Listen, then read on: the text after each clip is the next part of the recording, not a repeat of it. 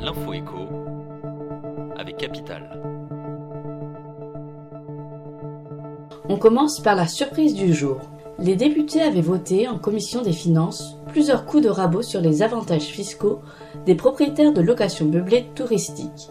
Mercredi, le gouvernement a sorti le 49.3 pour faire adopter la première partie du projet de loi de finances pour 2024. Or, dans le texte, ces amendements ont été supprimés. À la place, l'exécutif propose un rabais de l'avantage fiscal beaucoup moins radical aux propriétaires de locations touristiques. Plus d'infos sur notre site. On enchaîne avec le chiffre du jour. 1 milliard d'euros. C'est le coût estimé de la sécurité et de la sûreté des aéroports en 2023, selon l'Union des aéroports français. Mercredi, une quinzaine d'aéroports français ont dû procéder à des évacuations après des menaces d'attentats.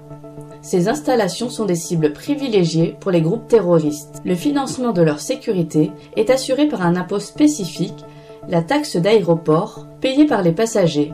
Mais depuis quelques années, celle-ci ne permet plus de couvrir l'ensemble des coûts de sûreté aéroportuaire.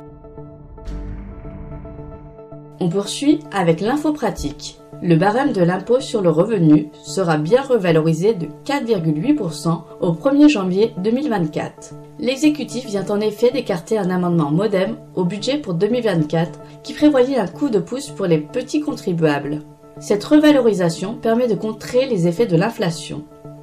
Rendez-vous sur Capital pour connaître le barème de l'impôt sur le revenu qui s'appliquera à votre profil.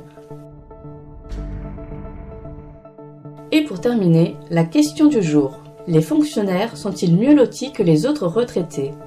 Une annexe au budget pour 2024 sur les pensions de la fonction publique détaille le niveau de retraite des fonctionnaires en 2022. Celui-ci s'élève à 1610 euros bruts par mois. À titre de comparaison, le montant mensuel moyen des pensions de l'intégralité des retraités s'élevait à 1677 euros bruts par mois fin 2021. À noter que ces sommes diffèrent entre les trois versions de la fonction publique État, territoriale et hospitalière. C'était l'info avec Capital.